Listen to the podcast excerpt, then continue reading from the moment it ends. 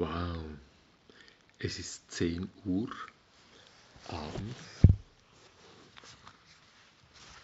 und via WhatsApp kommt die Nachricht von Leo Duor. Ja, morgen, Montag, 16.30 Uhr. Ich bin in Wahl.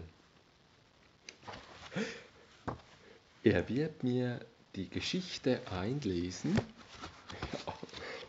und er wird sie interpretieren müssen. Das Zauberbuch des Pfarrers. In Rätoromanisch Il Gudish del Strien. Keine Ahnung, ich kann es gar nicht betonen.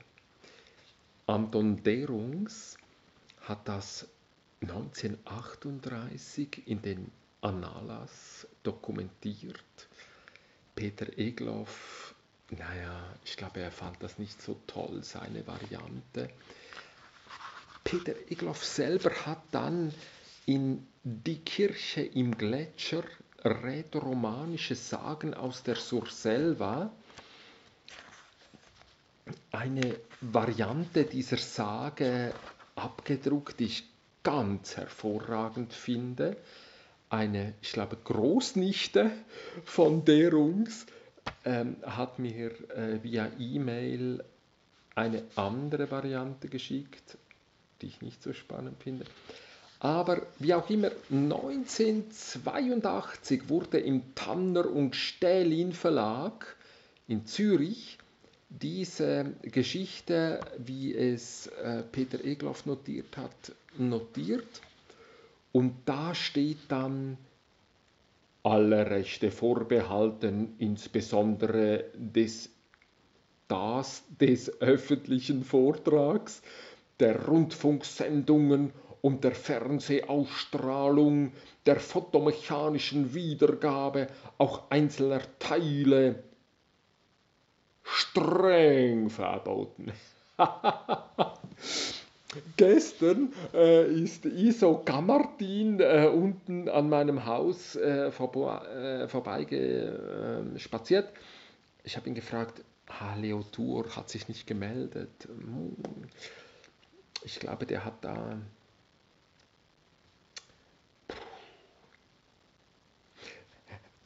Es ist eine Zweitauflage dieses, also, also eine Neuauflage dieses Buches, Die Kirche im Gletscher von Peter Egloff erschienen, jetzt neu im äh, Limat Verlag.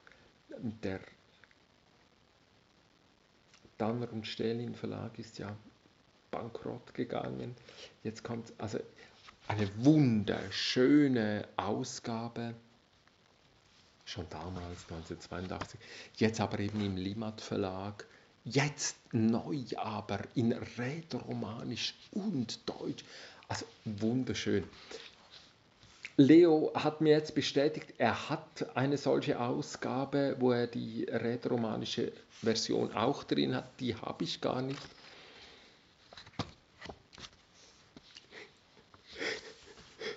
Ich lese jetzt also die deutsche äh, Variante mit ein und freue mich riesig, morgen Abend 16.30 Uhr in Wahl ähm, Leo äh, treffen zu dürfen und ähm, er wird mir dann die rätoromanische Version einlesen und ich werde ihn zwingen, äh, die ähm, Geschichte zu interpretieren.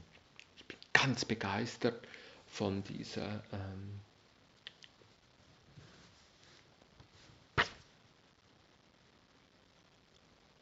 ein Priester von Dejen in der Valnumnetia. Welcher es war, vermag ich nicht zu sagen, hatte einst ein ganz merkwürdiges Buch mit lederndem Einband und eisernen Schlössern.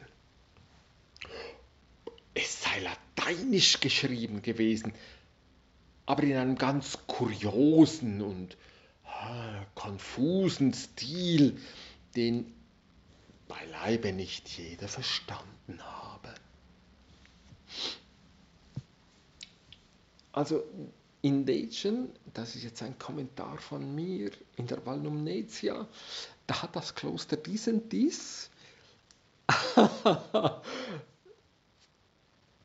okay, das lassen wir morgen äh, Leodur erzählen. Weiter. Das Ungewöhnlichste sei der Text auf Seite 77 gewesen. Den habe man vorwärts und rückwärts lesen können. Wenn aber die drei Linien in der Mitte der Seite von hinten nach vorne gelesen habe, sei der Leibhaftige in die Stube getreten. Las man dann denselben Text von vorne nach hinten, sei der Teufel wieder verschwunden, ohne etwas zu sagen oder zu tun. Der Priester benutzt dieses Buch, Kommentar von mir. Das muss ja irgendwie ein, ein, ein Mönch aus diesem Dies gewesen sein. Also gut, okay.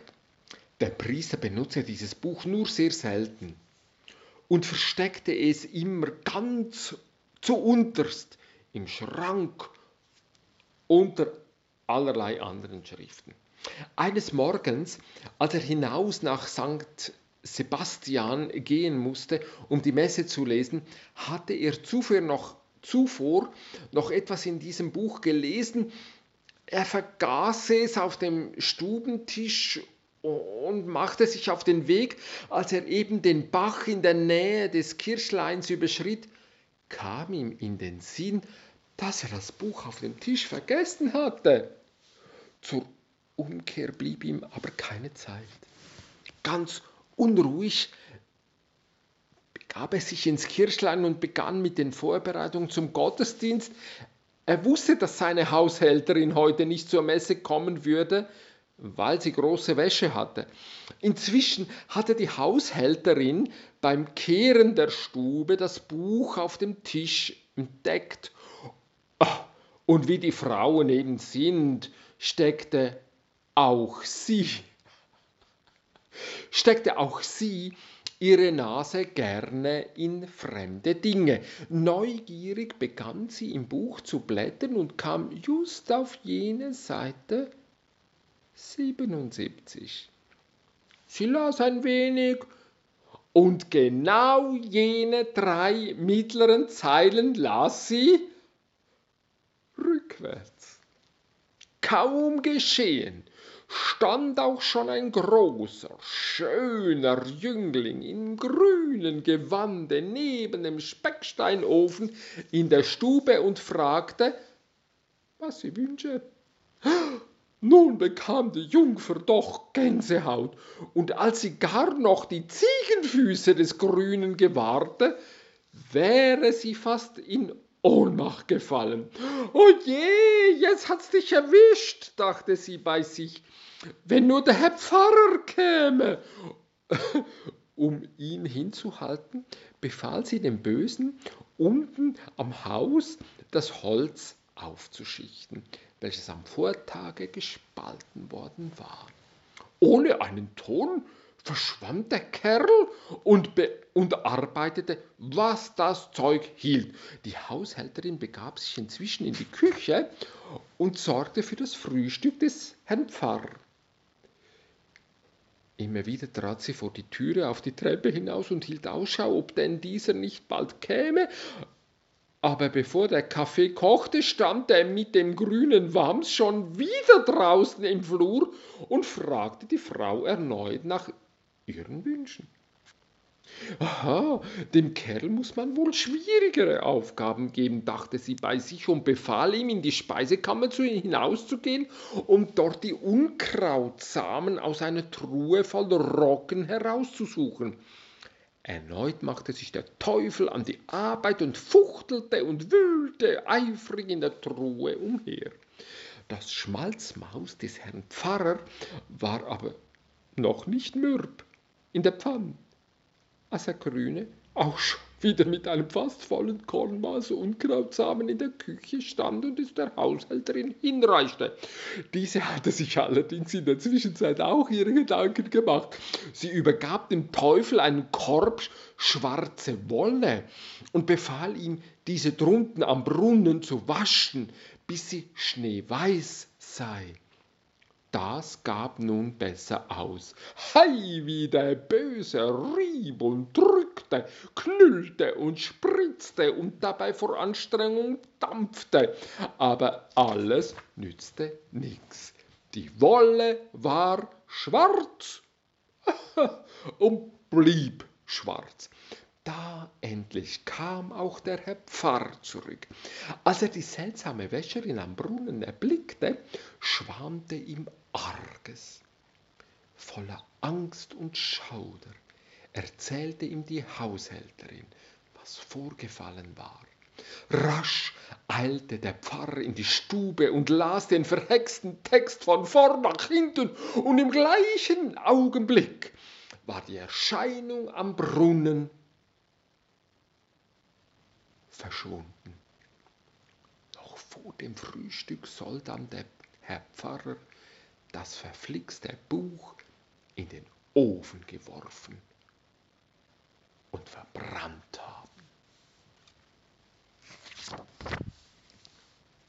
Was für eine grandiose Geschichte für das, was ich Medienwechsel nenne das Zauberbuch des Pfarrers unter dem Titel Il Kudish Il Strien, erstmals erschienen in Annalas 1938, Seite 159.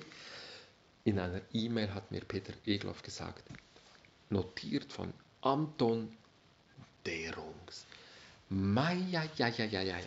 Oh, ich freue mich auf Leo Tour einer der großartigsten Dichter des Rätoromanischen hier in der Surselva.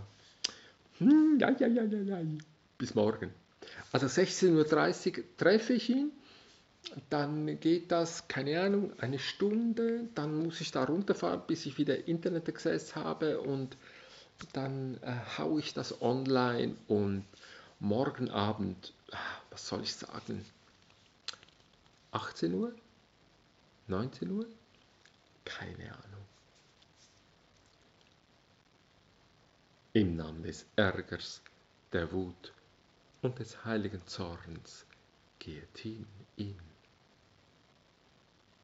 Unruhe.